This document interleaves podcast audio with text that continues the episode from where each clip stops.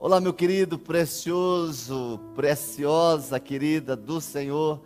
Nós queremos agradecer a você por estar presente aqui conosco, em espírito, e por envolver a sua família neste ambiente glorioso que é este dia, dia de celebração da Páscoa.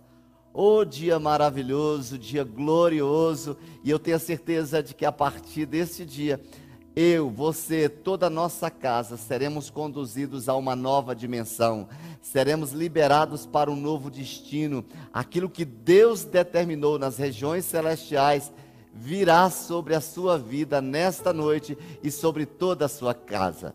Nós estamos aqui na Casa Brasília, neste culto online, liberaremos uma palavra do trono de Deus sobre a sua vida e temos uma convicção de que a partir de hoje, um movimento nos céus se revela em nosso favor. O movimento nos céus se manifesta para trazer a vontade de Deus aqui para a terra, para o ambiente da sua família. Vamos colocar esta reunião diante do Senhor. Vamos pedir a Ele, vamos agradecer a Ele por tudo que Ele tem feito e por tudo que Ele ainda vai fazer em nós e através de nós a partir deste momento. Pai, nós louvamos o teu nome, agradecemos o teu nome por, pela, por essa oportunidade de estarmos aqui reunidos, ó Deus, como família. Nós queremos agradecer ao Senhor por esta mesa. Nós queremos agradecer ao Senhor pelo Cordeiro que morreu, mas ao terceiro dia ele ressuscitou. Hoje ele vive em nós, ó Deus, e através de nós. Nós te louvamos por esta noite em especial, pela noite da ceia da Páscoa que ceia maravilhosa, que ceia gloriosa será esta, porque ela será um divisor de águas para as nossas vidas. Transporta-nos, ó Deus, a partir desta noite para aquilo que o Senhor tem projetado para nós. Unja-nos, ó Deus, capacita-nos nesta noite, revigora-nos nesta noite e leva-nos, ó Deus, aos lugares por onde ainda não trafegamos os lugares que é projeto do Senhor para as nossas vidas. E temos essa certeza de que Jesus será glorificado nesta noite, neste ambiente da Páscoa, dentro da nossa casa, no nome de Jesus. Queremos colocar, ó Deus, esta palavra que será ministrada diante do Senhor. E oramos, ó Deus, para que o Senhor venha, que o Senhor, ó Deus, se revele a nós, que o Senhor traga uma palavra do teu coração para as nossas vidas, que ela seja libertadora, que ela seja transformadora, impulsionadora, ó Deus, para caminhos, ó Deus, que precisamos andar. Queremos que no final desta reunião Jesus seja glorificado. Espírito Santo, nós precisamos do Senhor. É o Senhor que tem a revelação, é o Senhor que tem a palavra que precisamos Fala conosco neste momento e seremos cuidadosos em entregar só ao Senhor toda a honra, toda a glória, todo louvor, no nome e na autoridade do Senhor Jesus. Amém, amém e amém. Querido, é Pessas, é Páscoa. E o que esse dia representa para mim e para você? Domingo de Páscoa chegou. Feliz domingo de ressurreição é o meu desejo para você e toda a sua família. Nós chegamos hoje, neste dia, o dia que podemos dizer que é o ápice da semana dita Semana Santa. E o mais importante é declarar neste tempo, como o apóstolo Paulo nos ensina na segunda carta aos Coríntios, capítulo 13, versículo 4. Diz assim o apóstolo: Porque ainda que foi crucificado por fraqueza, vive, contudo pelo poder de Deus, porque nós também somos fracos nele, mas viveremos com ele pelo poder de Deus em vós. Que glorioso! Já o Evangelho de João, no capítulo 11, versículo 26, diz para mim, diz para você: em, e todo aquele que vive e crê em mim nunca morrerá. São as palavras de Jesus para mim, são as palavras de Jesus nesta noite para você, para a sua casa. Aquele que crê em mim nunca morrerá. Mas antes de entrarmos mais precisamente na palavra de hoje, eu quero falar de seis palavras, apenas citar seis palavras e os versículos que representam essas palavras daquilo que Jesus disse ali na cruz do Calvário. A primeira mensagem que Jesus passa para nós ali na cruz do Calvário é sobre o perdão, sobre a necessidade de perdoarmos a quem nos tem ofendido. Em Lucas 23, 34, Jesus diz: Pai, perdoa-lhes, pois não sabem o que estão fazendo. Olhamos a expressão de Jesus naquela cruz, diante de todos que condenavam ali naquela cruz a, a morte. Jesus olha para aquela multidão, olha para aquela humanidade e diz: Pai, perdoa-lhes, porque eles não sabem o que fazem.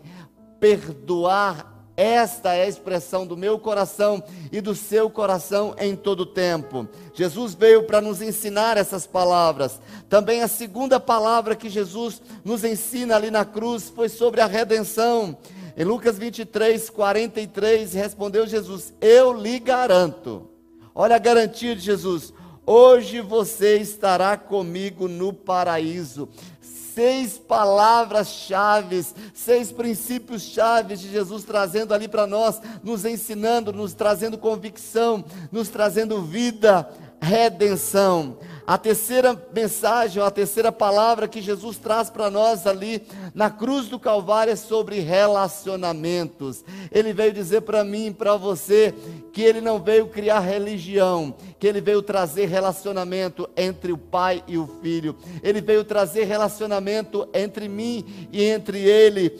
Diz o texto do Evangelho de João, capítulo 26, versículo 27 quando Jesus viu a sua mãe ali e perto dela o discípulo a quem ele amava, disse à sua mãe: Aí está o seu filho, e ao discípulo: Aí está a sua mãe. Jesus estava trazendo para nós a necessidade que nós temos de estar em relacionamento também com os homens.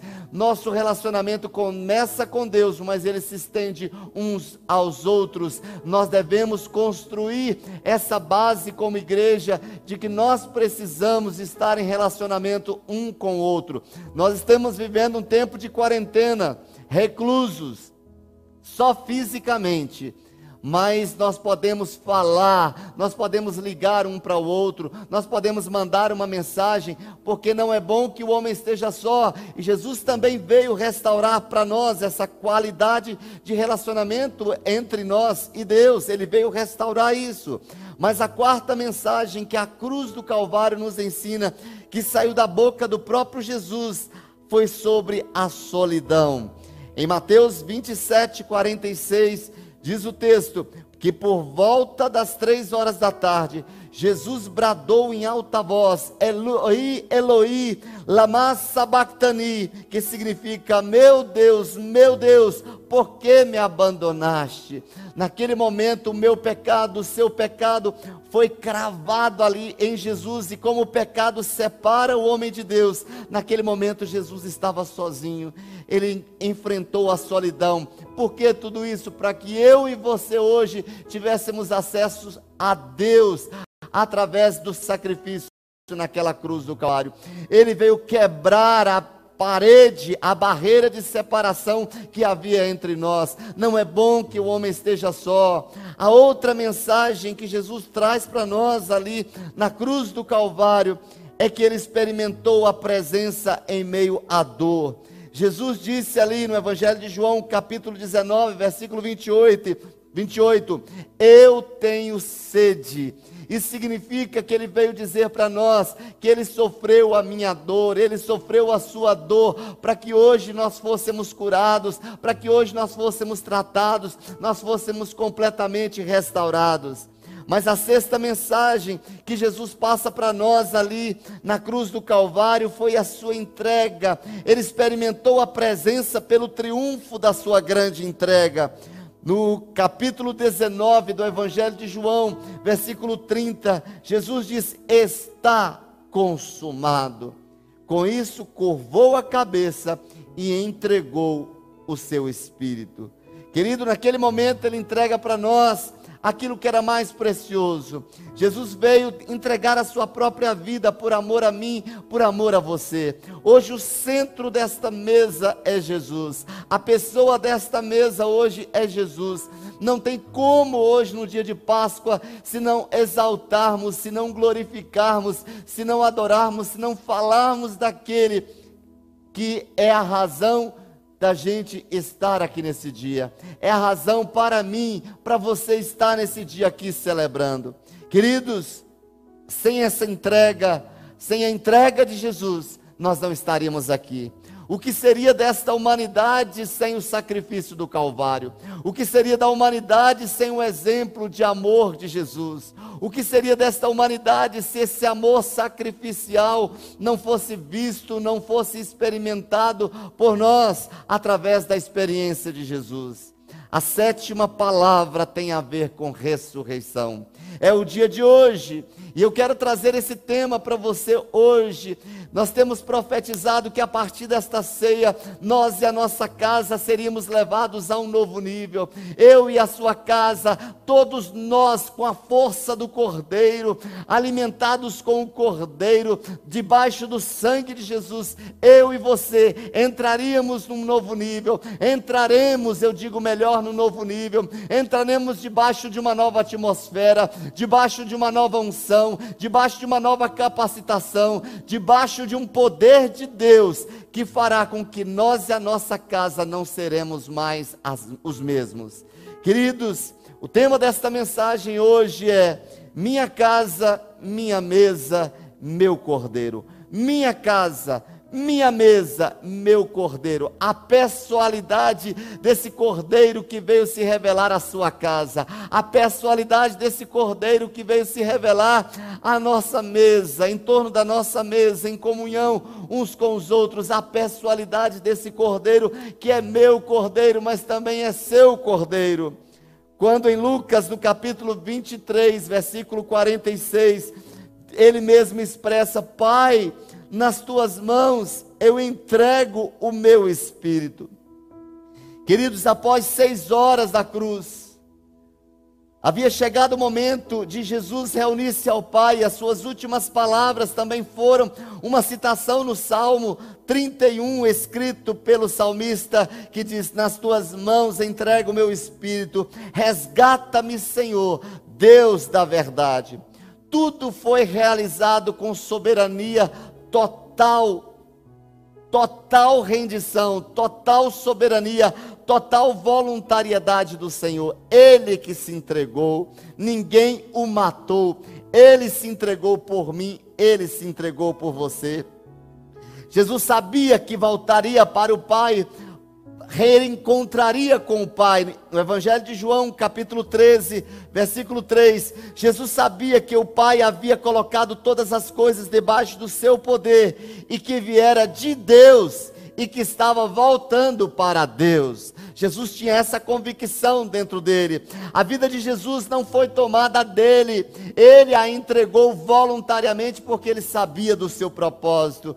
Seu espírito, ou seja, o seu espírito não foi arrancado do seu corpo por forças além do seu controle.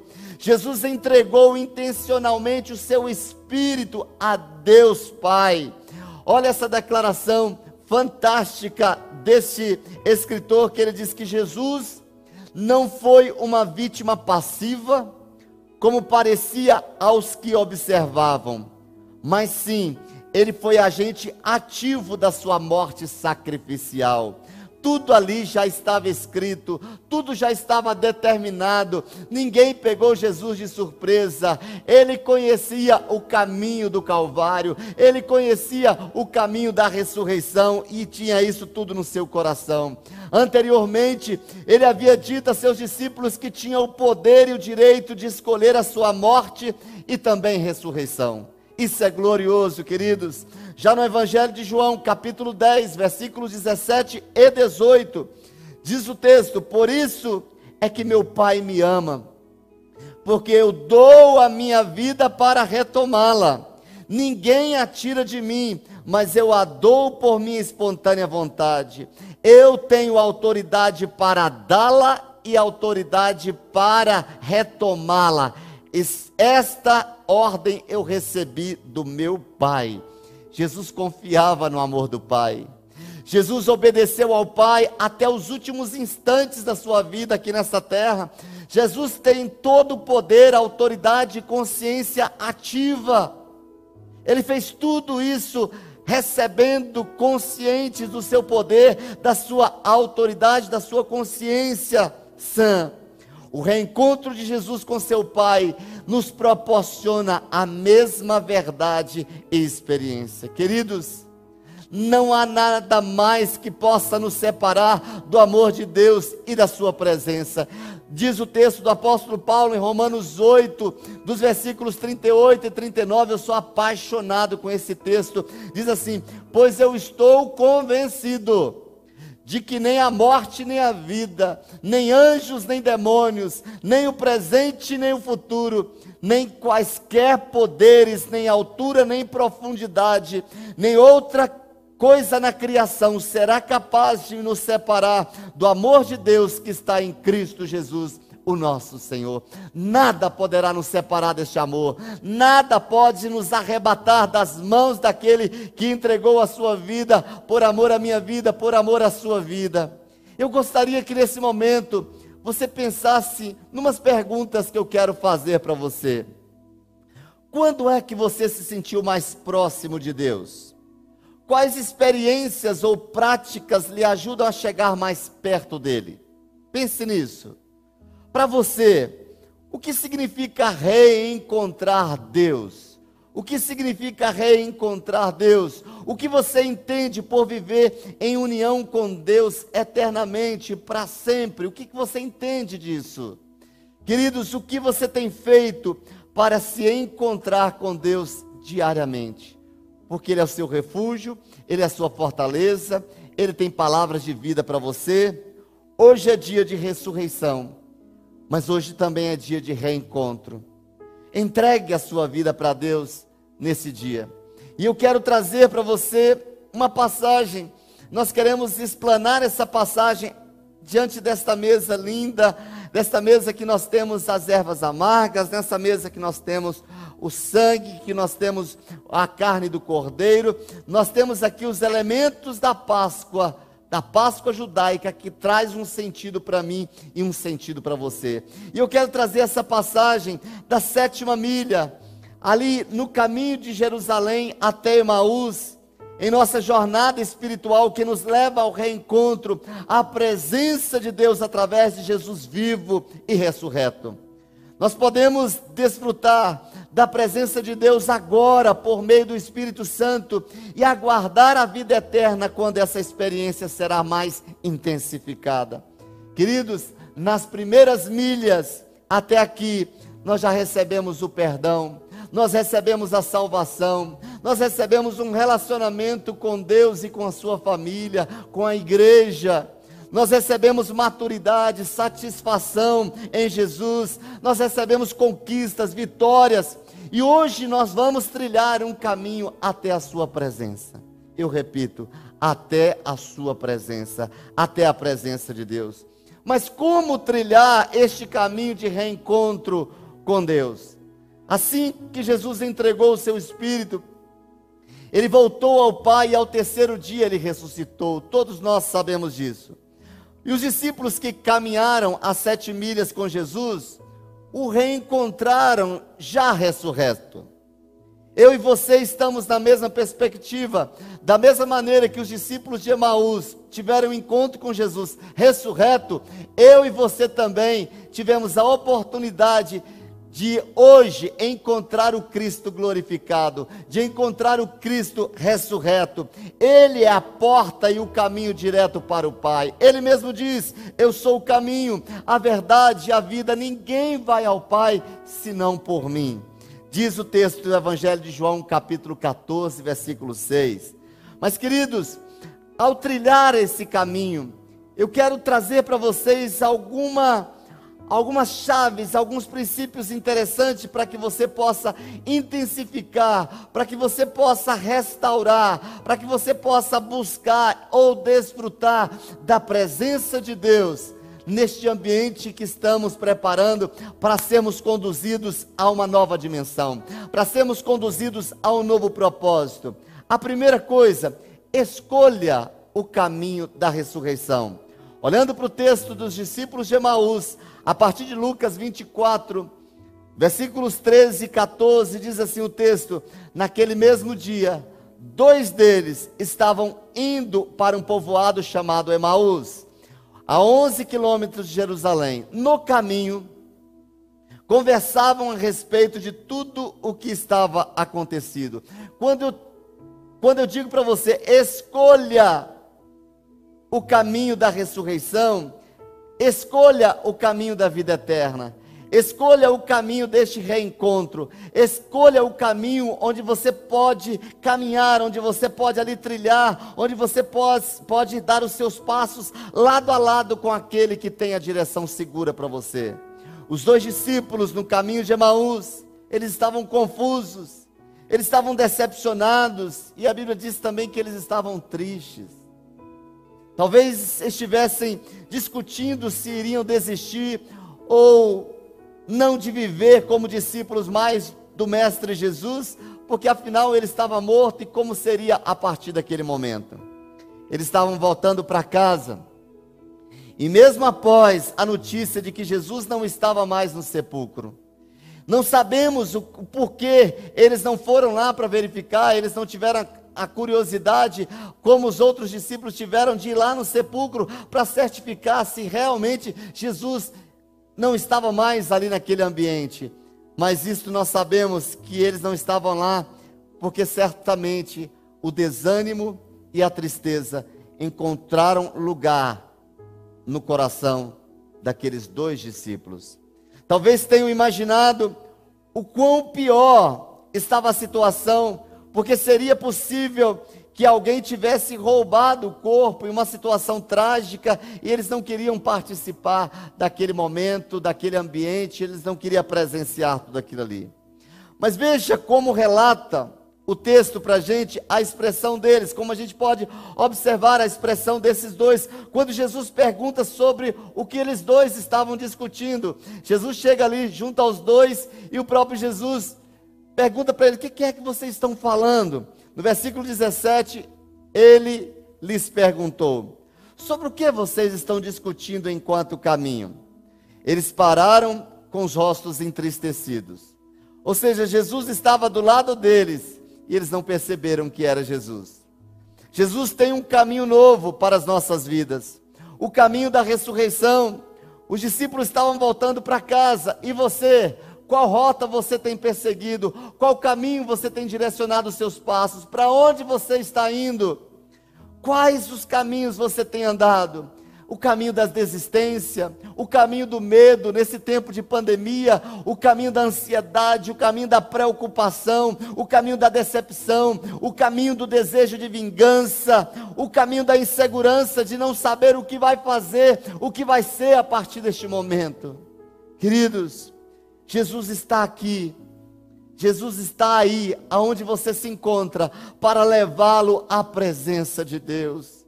Ele quer pegar você pelas mãos, Ele quer escrever uma nova história para você, Ele quer dar a você um novo rumo, Ele quer dar para você um novo sentido, querido. O caminho da vida eterna, o caminho para o céu passa pela ressurreição de Jesus. Você precisa experimentar aquilo que significa esta mesa, aquilo que representa esta mesa. Queridos, diz 1 de João 5,11, que este é o testemunho que Deus nos deu a vida eterna e esta vida está no seu Filho.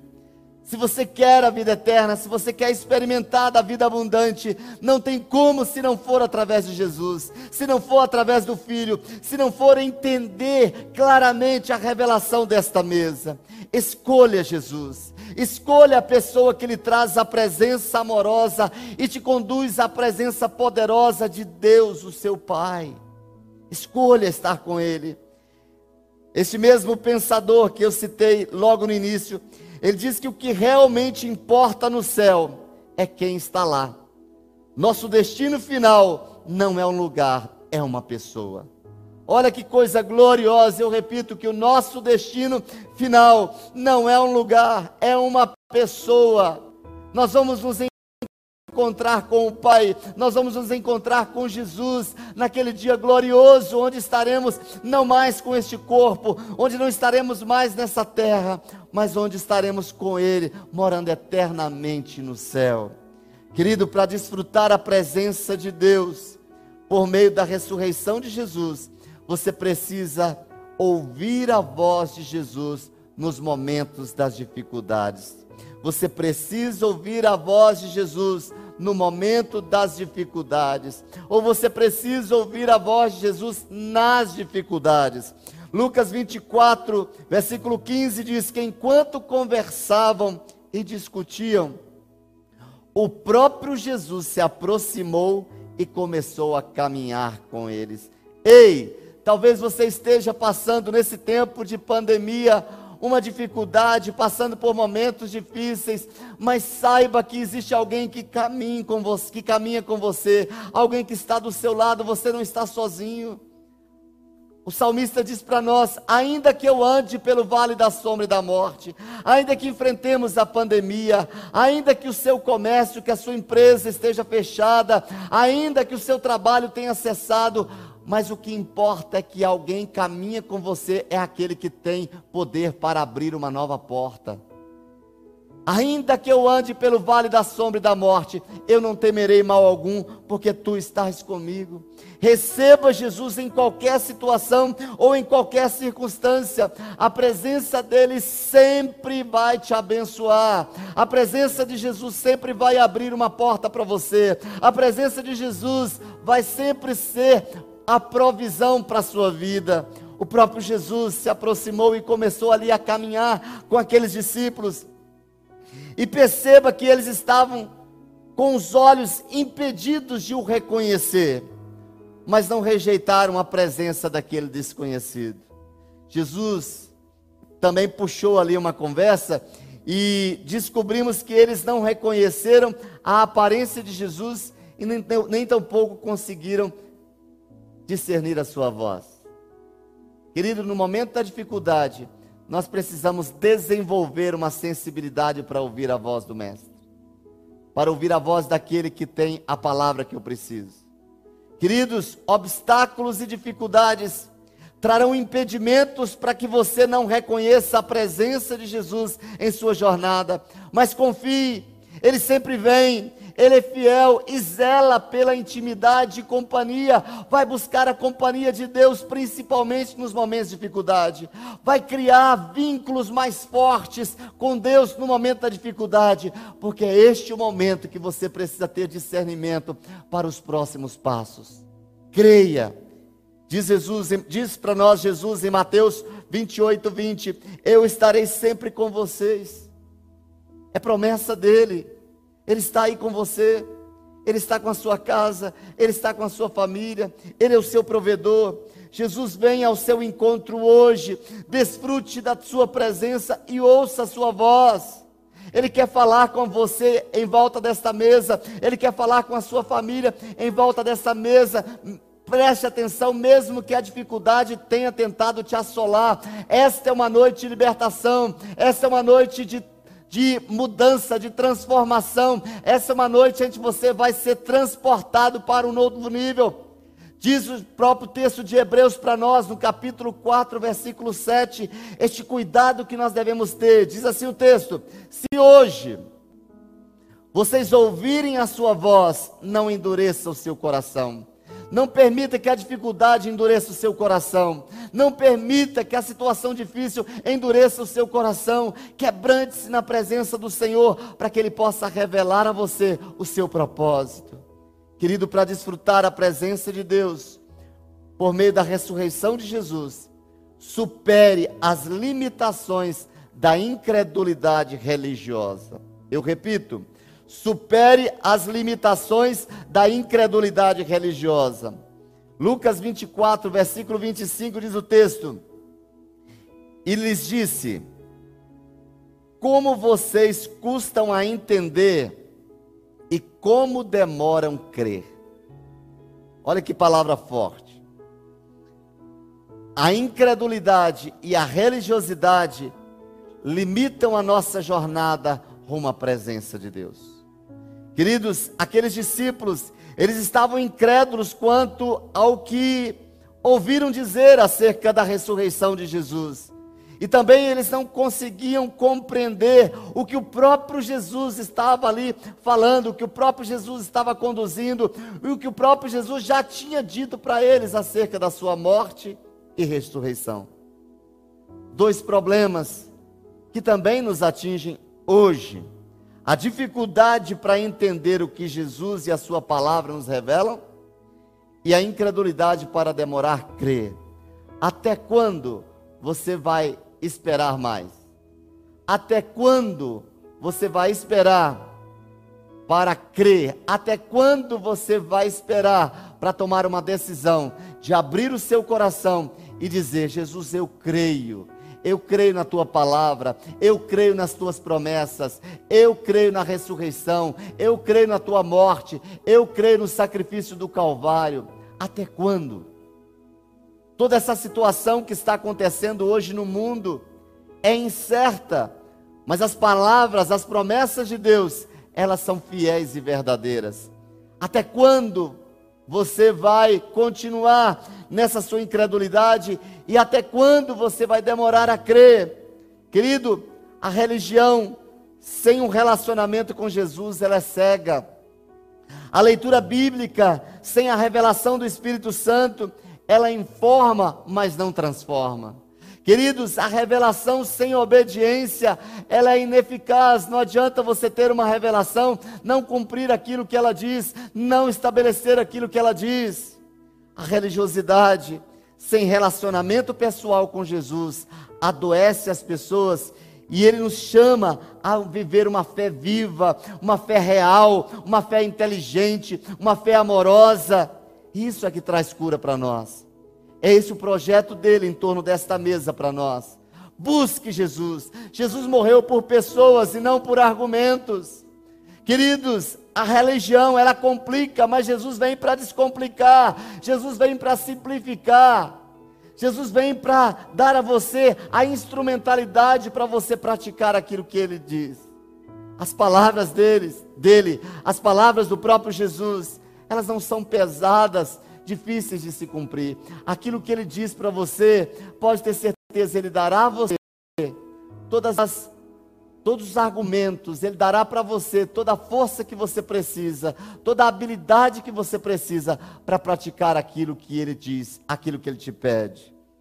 Segundo aos Coríntios 3, 6, Diz assim: E ele nos capacitou para sermos ministros de uma nova aliança, não da letra, mas do espírito, pois a letra mata e o espírito vivifica.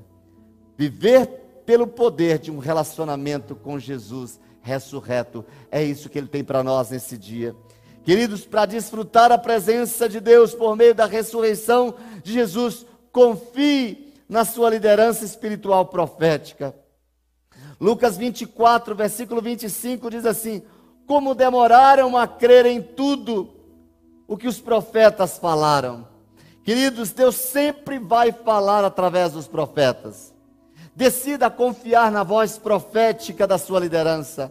Decida a tomar consigo mesmo por verdadeira aquela palavra profética que sabia, que você sabe, que você confia, que você crê, que você vê ali uma coerência com a palavra de Deus. A profecia, ela traz proteção, ela traz segurança, ela traz equilíbrio. A profecia, querido, traz libertação, ela traz livramento, ela traz direção, ela traz discernimento e sabedoria. A profecia, ela traz a atmosfera sobrenatural do céu sobre a sua vida. A profecia, ela traz o avivamento, a paixão pela presença de Deus e pela sua vontade. A profecia, ela traz recompensas. O texto da palavra de Mateus 10, 41 diz que quem recebe um profeta, porque ele é profeta, receberá a recompensa de profeta.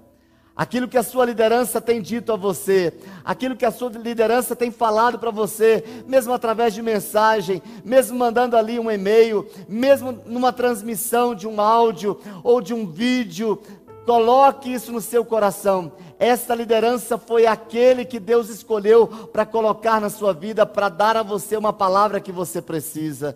Há uma recompensa profética sobre a sua vida hoje. Temos falado temos profetizado que a partir dessa Páscoa tudo vai tomar um novo rumo. Isso é uma palavra profética que Deus nos conduzirá a um novo destino.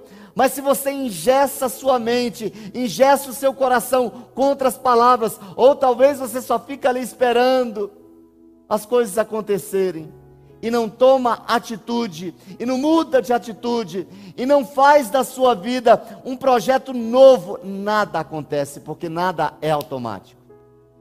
Nada é automático. Tudo precisa de uma decisão sua. Tudo precisa de um envolvimento seu. Como é que está a sua busca? Como é que está a sua entrega? Como é que está a sua fé? Tudo isso precisa ser desenvolvido para que essa palavra profética se cumpra na sua vida. Para desfrutar também da presença de Deus por meio da ressurreição de Cristo Jesus. Aprenda e cresça com tudo que as Escrituras revelam sobre Jesus. Eu repito, Aprenda e cresça com tudo que as Escrituras revelam sobre Cristo. Versículo 27 de Lucas, capítulo 24, diz assim: E começando por Moisés e todos os profetas, explicou-lhes o que constava a respeito dele em todas as Escrituras. Deseja neste tempo ardentemente conhecer tudo em todas as páginas da Bíblia sobre Jesus. Mantenha o seu coração ardendo de paixão pela palavra. Não chegue diante da Bíblia como um livro qualquer. Chegue diante da Bíblia, ao se expor à Bíblia, ao se expor à palavra, como alguém que vai conhecer ali uma revelação como alguém que vai conhecer ali uma palavra nova, como alguém que vai ali matar a sua sede, como alguém que será saciado da sua fome. Querido, o texto do versículo 32 de Lucas 24 diz assim: que não estavam ardendo em nossos, os nossos corações dentro de nós, enquanto Ele nos falava no caminho e nos expunha as Escrituras. Quanto mais você conhecer a Cristo, mais você vai conhecer o seu Pai Celestial. Quanto mais você ver a Cristo, mais você verá o Pai. Jesus mesmo diz para nós, no Evangelho de João 12, que quem crê em mim, não crê apenas em mim, mas naquele que me enviou. Quem me vê, vê aquele que me enviou. Pense nisso. Se você está em Cristo, você tem a mente de Cristo. Se você está em Cristo, você é uma nova criatura. 1 Coríntios 2,16, que nós, porém, temos a mente de Cristo. Já Filipenses 4,7 diz: A paz de Deus, que excede todo entendimento, guardará as suas mentes e os seus corações em Cristo Jesus. Essa é a posição daquele que sabe, que está aprendendo sobre Jesus, que está crescendo com Jesus tudo nele passa a ser transformado, a mente renovada, a partir de uma mente renovada, as palavras que saem dos lábios dele são outras palavras, são palavras com demonstração de poder, são palavras com vida, são palavras com qualidade. Você tem a mente de Cristo, querido, para desfrutar da presença de Deus por meio da ressurreição de Jesus, abra os olhos para o sobrenatural. Ei, eu repito, abra os seus olhos para ver o sobrenatural. Esta mesa não é simplesmente uma refeição. Esta mesa é um ato profético que vai nos transportar para algo que nós ainda não experimentamos. Coma desses elementos de uma maneira diferente nesta noite. A Bíblia diz no capítulo 24 de Lucas, versículo 31: Então os olhos deles foram abertos e reconheceram, e ele desapareceu da vista dele. Querido, com Jesus, tudo é sobrenaturalmente natural. Andar com Jesus, o sobrenatural é o natural. Andar com Jesus, tudo se manifesta de uma maneira sobrenatural. Caminhar com Cristo é viver no sobrenatural. A questão é se os nossos olhos foram impedidos ou será que eles foram abertos? Aqueles discípulos, mesmo com os olhos impedidos, eles insistiram para que Jesus ficasse com eles e se assentasse à mesa com ele. Sabe por quê? Porque as palavras de Jesus chamaram a atenção daqueles dois. A vida que Jesus passava pela sua palavra chamou a atenção, atraiu, criou um imã na vida daqueles dois que caminhavam ali junto. Queridos, a mesa do Senhor é um lugar de intimidade, é um lugar de revelação, é um lugar de sacrifício, mas também é um lugar de envio. Que esta mesa que você preparou hoje, que esta meia da Páscoa, seja para você um lugar de você restaurar a sua intimidade com Ele, que seja um lugar de você ter uma revelação que você nunca teve, seja um lugar onde você vai experimentar do sacrifício vivo de Cristo Jesus, para que você seja conduzido a uma nova direção, a viver o seu propósito aqui nesta terra. Versículos 30 e 31 diz que quando eles estavam à mesa com eles, a Bíblia diz que Jesus tomou o pão, deu graças, partiu e deu a eles. Então os olhos deles foram abertos e o reconheceram, e ele desapareceu da vista deles. Da mesma maneira, queridos, o pão nas mãos de Jesus, hoje, sou eu e você. Olha esta pequena citação deste livro fantástico que eu separei aqui. Você nunca estará fora das mãos de Deus. Quando Ele o toma para fora da sua zona de conforto, você estará nas mãos de Deus. Quando o abençoar, Ele o fará em suas mãos. Quando Ele o partir, quando Ele o partir, os pedaços da sua vida ficarão nas mãos dele. Quando Ele o der, distribuindo ao mundo, você não estará longe das suas mãos, e ele irá recebê-lo de novo, assim como recebeu seu filho Jesus. Que texto fantástico deste livro, queridos. Amados, tudo foi sobrenaturalmente, sobrenaturalmente. A vida de Jesus aqui na terra foi sobrenatural. E esta vida sobrenatural, ele quer se manifestar na sua casa nesta noite. O caminho para o milagre passa pelo sobrenatural. Como está a sua intimidade com Jesus? A minha pergunta é: você se sente nas mãos dele? Você tem desejado que ele venha partir você, que ele venha ali trabalhar na sua vida para você ser distribuído a tantos que precisam? que a sua vida seja entregue, que a sua vida seja uma referência para tanta gente que precisa. Queridos, é isso que nós somos nas mãos de Deus.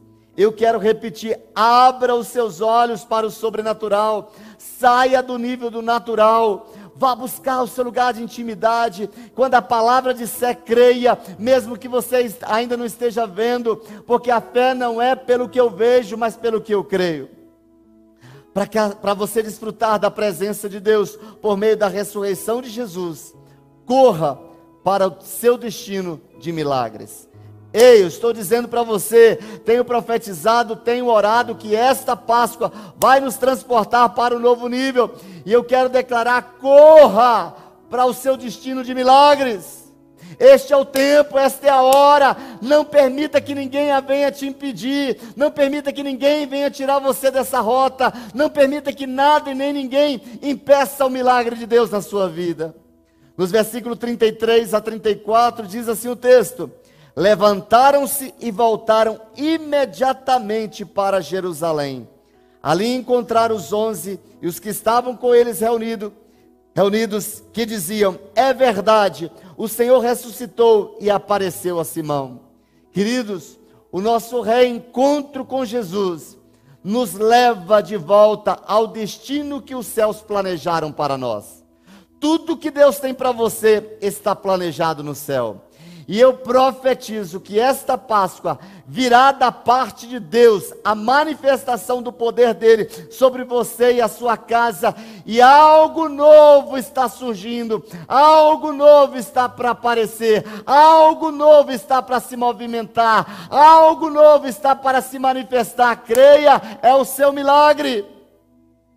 Aqueles discípulos voltaram imediatamente, eles correram, assim que Jesus que chegaram em Jerusalém, eles viram miraculosamente Jesus aparecendo a eles, dando instrução para o futuro que viria a ser um futuro de unção, um futuro onde as suas próprias vidas seriam testemunhas aqui na terra. Testemunhas de quê? Dos milagres que eles desfrutaram. Versículo 36 diz que enquanto falavam sobre isto, o próprio Jesus se apresentou entre eles. Que Jesus se apresente a você nessa noite na sua casa. Que Jesus se revele a você e a sua casa nesta noite. Que Jesus se revele à sua família nesta noite. Que o poder de Deus te visite de uma maneira sobrenatural. Eles ficaram e receberam o poder da presença permanente do Espírito Santo de Deus. Queridos, a Bíblia diz que eles receberam um comando de ficar em casa até que do alto fosse revestido de poder. Qual é a palavra de ordem para nós neste tempo? Ficai em casa. Mas de que maneira nós estamos ficando em casa? Com medo, ansiosos, preocupados, gastando nosso tempo com outras coisas.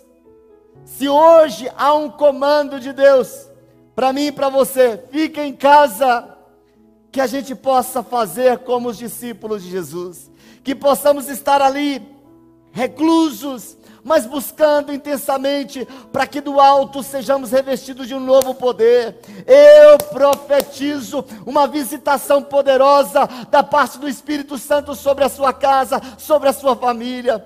Que neste momento você possa se levantar, onde você se encontra junto à sua casa, deem as mãos e o poder do alto revestindo vocês de tal maneira que tudo que precisa ser cancelado, que tudo que precisa ser quebrado e que tudo que precisa ser renovado venha, desça, se manifeste sobre a sua casa. Os discípulos eles obedeceram às instruções e foram revestidos da presença do poder do Espírito Santo. Que isso aconteça com você nessa noite. Que isso aconteça sobre a sua casa nesta noite. Queridos, nós estamos aqui celebrando a morte e a ressurreição. Jesus morreu como um cordeiro e ressuscitou como um leão, vencendo a morte. Jesus morreu e ressuscitou por mim. Jesus morreu e ressuscitou por você, pela sua casa, pela sua família. No Evangelho de João, capítulo 11, versículo 25 e 26, Disse Jesus: Eu sou a ressurreição e a vida. Aquele que crê em mim, ainda que morra, viverá. E quem vive e crê em mim, não morrerá eternamente. E ele termina o versículo dizendo: Você crê nisso? Você crê nisso? Eu pergunto para você nessa noite: Você crê nisso? Essa mesa representa muita coisa, queridos. Quando tomamos o exemplo memorial da primeira Páscoa, da primeira ceia pascal, ali em Êxodo, no capítulo 12, quando Deus dá um comando para o seu povo, e hoje nós estamos debaixo deste mesmo comando. O texto de Êxodo 12 diz: Tome um cordeiro, tome um cordeiro que representa Jesus. A Bíblia diz que o cordeiro tinha que ser sem mancha, o cordeiro tinha que ser separado por uma semana antes da Páscoa para ser visto, para ser ali observado, para ver se ele não tinha defeito. Jesus foi sem pecado, sem defeito para aquela cruz do Calvário. Sabe por quê? Porque o meu defeito, o meu pecado, as minhas manchas deveriam ser cravadas nele, para que a vida pura dele fosse participante, fosse para mim agora algo vivo. A vida de Jesus seria minha e a minha vida suja, imunda, seria cravada nele. Quando na Páscoa diz: tome um cordeiro, e diz o texto interessante que um cordeiro para cada família. Nós demos um comando como igreja, que cada um fizesse hoje uma refeição. Hoje nós estamos, temos aqui a mesa, temos aqui a carne de um cordeiro. Não era o fato de o um cordeiro ser imaculado que o salvara. A vida santa de Jesus é para o nosso exemplo, é para a nossa referência. Não é a vida sem pecado do Senhor Jesus que nos salva, mas foi sua morte, a morte, a entrega do Cordeiro naquela cruz que mudou a minha vida, que mudou a sua vida. O cordeiro deveria ser comido por toda a família. A restauração da mesa, Deus está querendo restaurar a mesa neste tempo, que todos vocês possam comer nesta mesa agora, tendo a consciência daquilo que Cristo Jesus fez por você. Passa pelo cordeiro. Mas diz também que o sangue deveria ser colocado na verga da porta, porque não é bastante que o cordeiro seja morto não bastava que o cordeiro fosse morto, mas que o sangue era suficiente, mas não tinha valor se não fosse aplicado. Ele precisava ser aplicado nos umbrais da, das portas. Todo israelita devia aplicar o sangue na sua própria casa. Observe que deveria ser aspergido na verga da porta. O que fez com o sangue? O sangue do nosso Cordeiro Pascal que morreu naquela cruz do Calvário. Diz 1 de João 1,7 que o sangue de Jesus Cristo, seu Filho, nos purifica de todo pecado. Você precisa deste sangue, eu preciso desse sangue, a sua família precisa deste sangue. O pecado do homem foi coberto pelo sangue propiciatório do Cordeiro de Deus que tira todo o pecado do mundo. Diz a Bíblia no Evangelho de João, capítulo 1, versículo 12: Mas a todos quantos o receberam, receberam quem? Ao Cordeiro Jesus. Aos que creem no seu nome, deu-lhes o poder de se tornarem filho de Deus. Filho de Deus é aquele que recebe Jesus não somente recebe, mas aquele que está debaixo do sangue, aquele que está debaixo de uma nova aliança. Diz o texto do Antigo Testamento que eram apenas ali o isopo, uma erva que era molhada, molhada ali dentro do vinho, e este, este, essa erva era o momento de aspergir ali as vergas daquela porta, uma erva comum que qualquer pessoa podia conseguir. Era um tipo de fé o sangue na verga era o que tinha poder de salvar aquele povo. Não o que eles pensavam ou o que eles achavam, mas o que eles faziam era o que importava. Estava debaixo de uma obediência de Deus, estava debaixo de um comando de Deus. Diante desta mesa, querido, restaure a obediência. Restaure a obediência a Deus. Uma decisão, uma obediência. Diz o texto de Êxodo 12, 13: Que quando eu vir o sangue, passarei por vós. Queridos, esta é a hora de você e a sua casa estarem debaixo do sangue. Nós não sabemos o que pode acontecer amanhã. Blinde-se com este sangue. Seja blindado você e a sua casa debaixo desse sangue. Porque quando a morte passar, você debaixo desta aliança, você está protegido. Mil cairão do seu lado, dez mil à sua direita, mas você não será atingido. Não é o sangue na bacia que salva a alma, mas é o sangue aplicado. João 1, 29, Evangelho de João 1, 29 diz: No dia seguinte, João viu a Jesus, que vinha para ele e disse: Eis o Cordeiro de Deus que tira o pecado do mundo coma o cordeiro, era a ordem. Depois que o sangue era vertido e aspergido sobre os umbrais das portas, veio a orientação sobre o modo de comer o cordeiro. Assim acontece conosco. A salvação vem primeiro, o alimento depois. Ele é o alimento necessário para nos dar forças para caminhar. Jesus é o Cordeiro de Deus Quem de mim se alimenta, disse ele mesmo, da mesma forma como o Pai vive e me enviou, eu vivo por causa do Pai. Aquele que se alimenta de mim viverá por minha causa. Oh, aleluia! Hoje nós vivemos em uma sociedade que se alimenta de tudo o que vem à sua frente.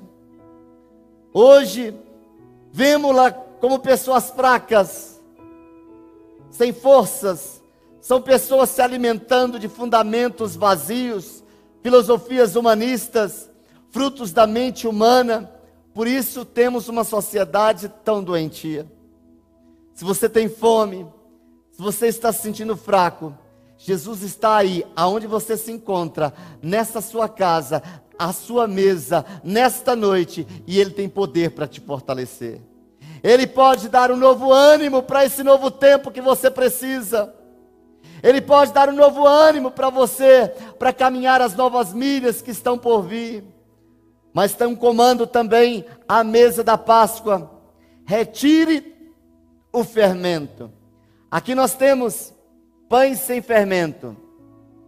Por que pão sem fermento? Simboliza pureza, simboliza, simboliza o pão que não tinha tempo para fermentar porque o povo precisava partir. O povo precisava ir para o destino profético. O pão deveria ser sem fermento. A proibição baseava-se em que o fermento é um agente de decomposição e servia de símbolo de corrupção moral e também de doutrinas falsas. Queridos, a nossa comunhão com Jesus não pode haver nela impureza.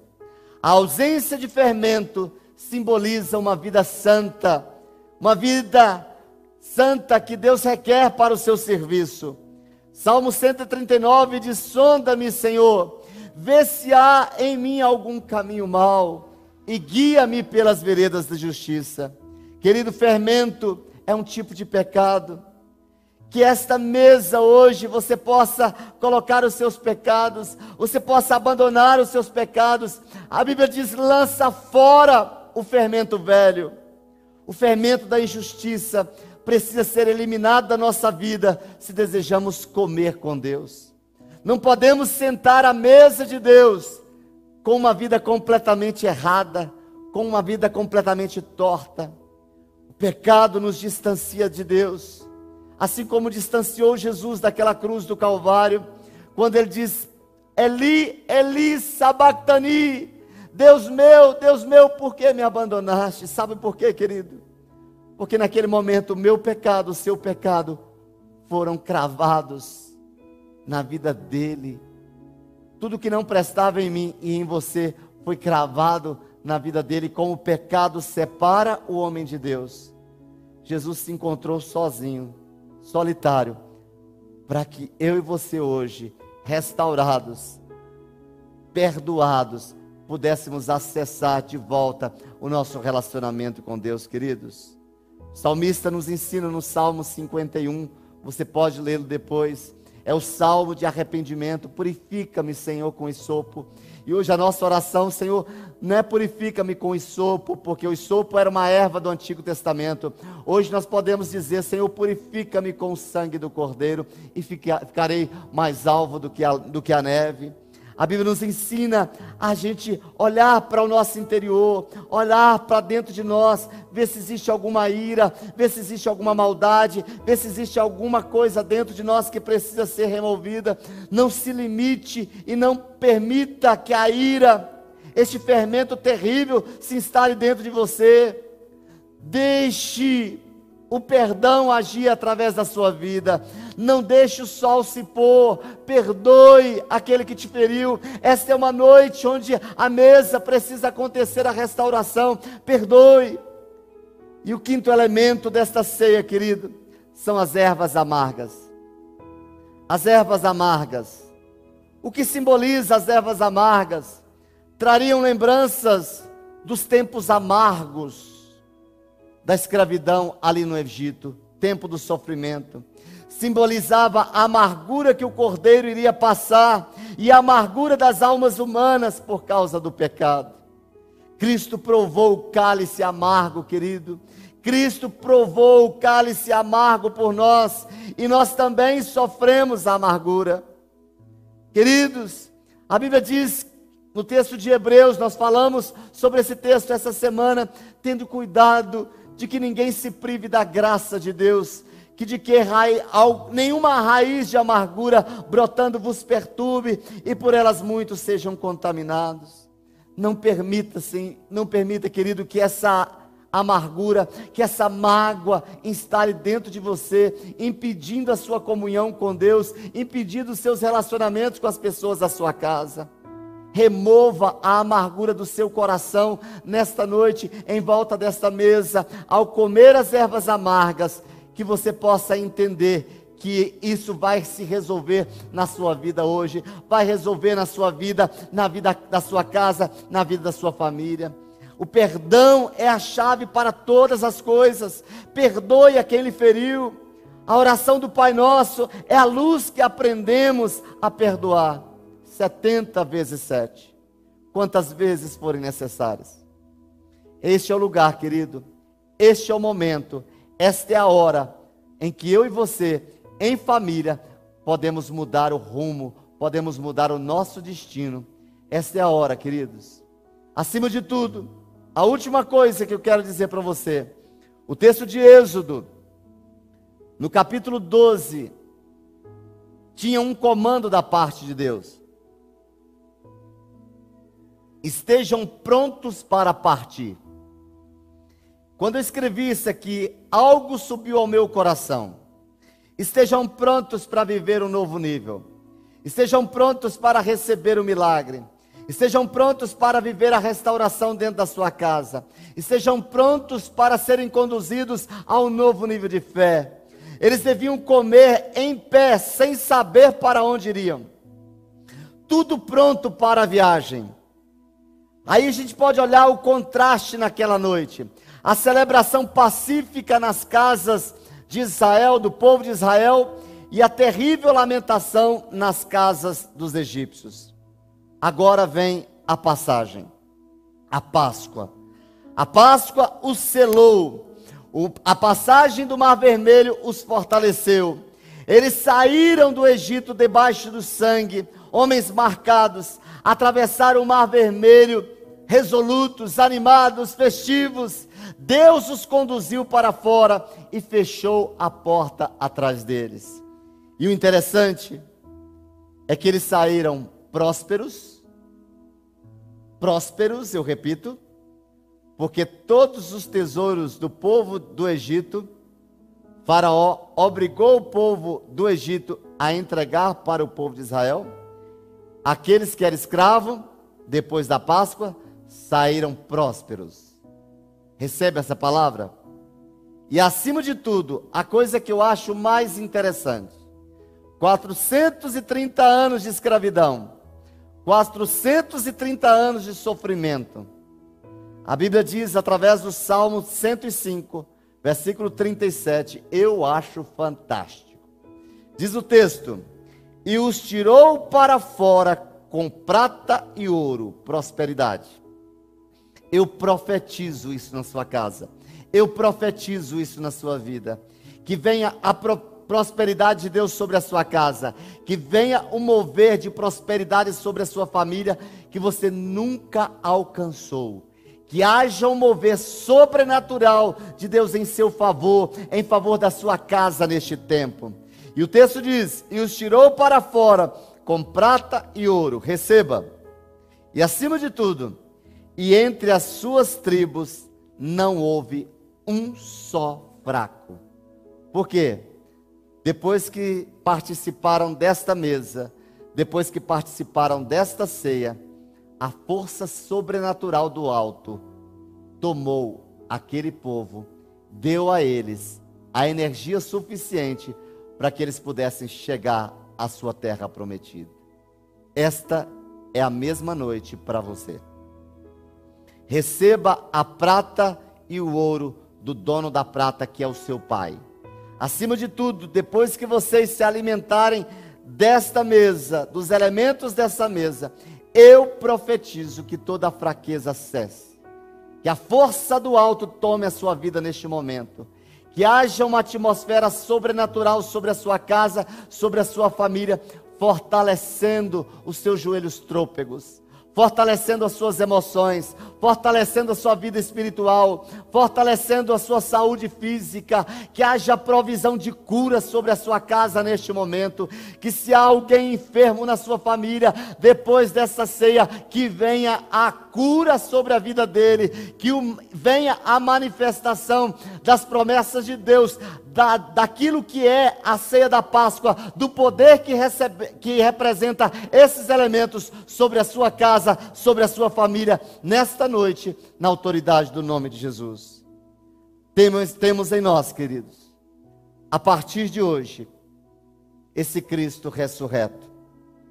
O poder da ressurreição está disponível a você para a garantia da sua vida eterna a partir de agora que venha o Espírito Santo sobre todos nós com força e poder. Você pode agora, junto à sua família, pegar ali os elementos da ceia, aquilo que você recebeu, aquilo que você preparou. Você coma cada elemento dele sabendo, cesse todo o sofrimento ao comer as ervas amargas, ervas amargas, que cesse toda a amargura ao comer as ervas amargas que você entenda que a sua vida a partir de hoje é uma vida santa, separada para o uso exclusivo de Deus. E ao beber do cálice, você possa entender que você tem uma aliança com Jesus. Você e a sua casa estão escondidos debaixo do esconderijo do Altíssimo, à sombra do Onipotente, vocês estão descansando. Coma do Cordeiro e receba força para a partir desse tempo, vocês caminharem nessa rota sobrenatural do milagre, vocês desfrutarem deste milagre dia após dia. Vamos orar? Segure na mão da pessoa que está do seu lado aí, dessa pessoa da sua casa ou desse seu amigo. Pai, nesta hora nós agradecemos ao Senhor pelo que representa esta ceia. Damos ao Senhor, ó Deus, a nossa gratidão por pensar em nós em todo o tempo por ver, ó Deus, a mão, forte e poderosa do Senhor sobre nós e a nossa casa. Nessa hora, olhando para a ceia pascal, a primeira ceia ali em Êxodo, nós trazemos, ó Deus, para o sentido espiritual, ó Deus, desse tempo presente, daquilo que Cristo Jesus, do Cordeiro que tirou o pecado de toda a humanidade. Nós hoje temos uma aliança com Ele. E nesta hora nós podemos orar Ore comigo aí onde você está. Diga assim: Senhor Jesus, nesta noite eu abro o meu coração para o Senhor. Renova minha aliança contigo. E eu quero te receber como meu único e suficiente Senhor e Salvador. Sei que eu sou pecador, que eu preciso de perdão, mas sei que o Senhor é poderoso para me perdoar e me purificar de todas as injustiças. Pai, eu quero selar agora as palavras que foram ditas pelos teus filhos e quero abençoar esta casa. E quero declarar que sobre esta família não vale encantamento. Quero declarar que há poder no sangue de Jesus, que há um elemento sobrenatural sobre esta mesa, que ao participarem desta mesa, Pai, desta ceia, esta família seja transportada para o novo tempo de comunhão contigo, seja transportada para o lugar do milagre, seja transportado para o destino profético e que ninguém fique para trás que esta casa seja protegida pelo sangue do Cordeiro. Que eles estejam preparados para ir, preparados para fazer a tua vontade. E que o Espírito Santo de Deus possa conduzi-los em triunfo em todo o seu caminho. Nós oramos isso agradecidos, ó Deus, na autoridade do nome de Jesus. Amém, amém e amém. Obrigado, queridos. Obrigado por estar, obrigado por estarem conosco nesta noite. Queremos declarar que essa será a melhor Páscoa da sua vida. Que o poder de Deus te visite nesta noite e possa te conduzir a lugares ainda não experimentados. Deus te abençoe. Forte abraço, feliz Páscoa e um cheiro do seu pastor.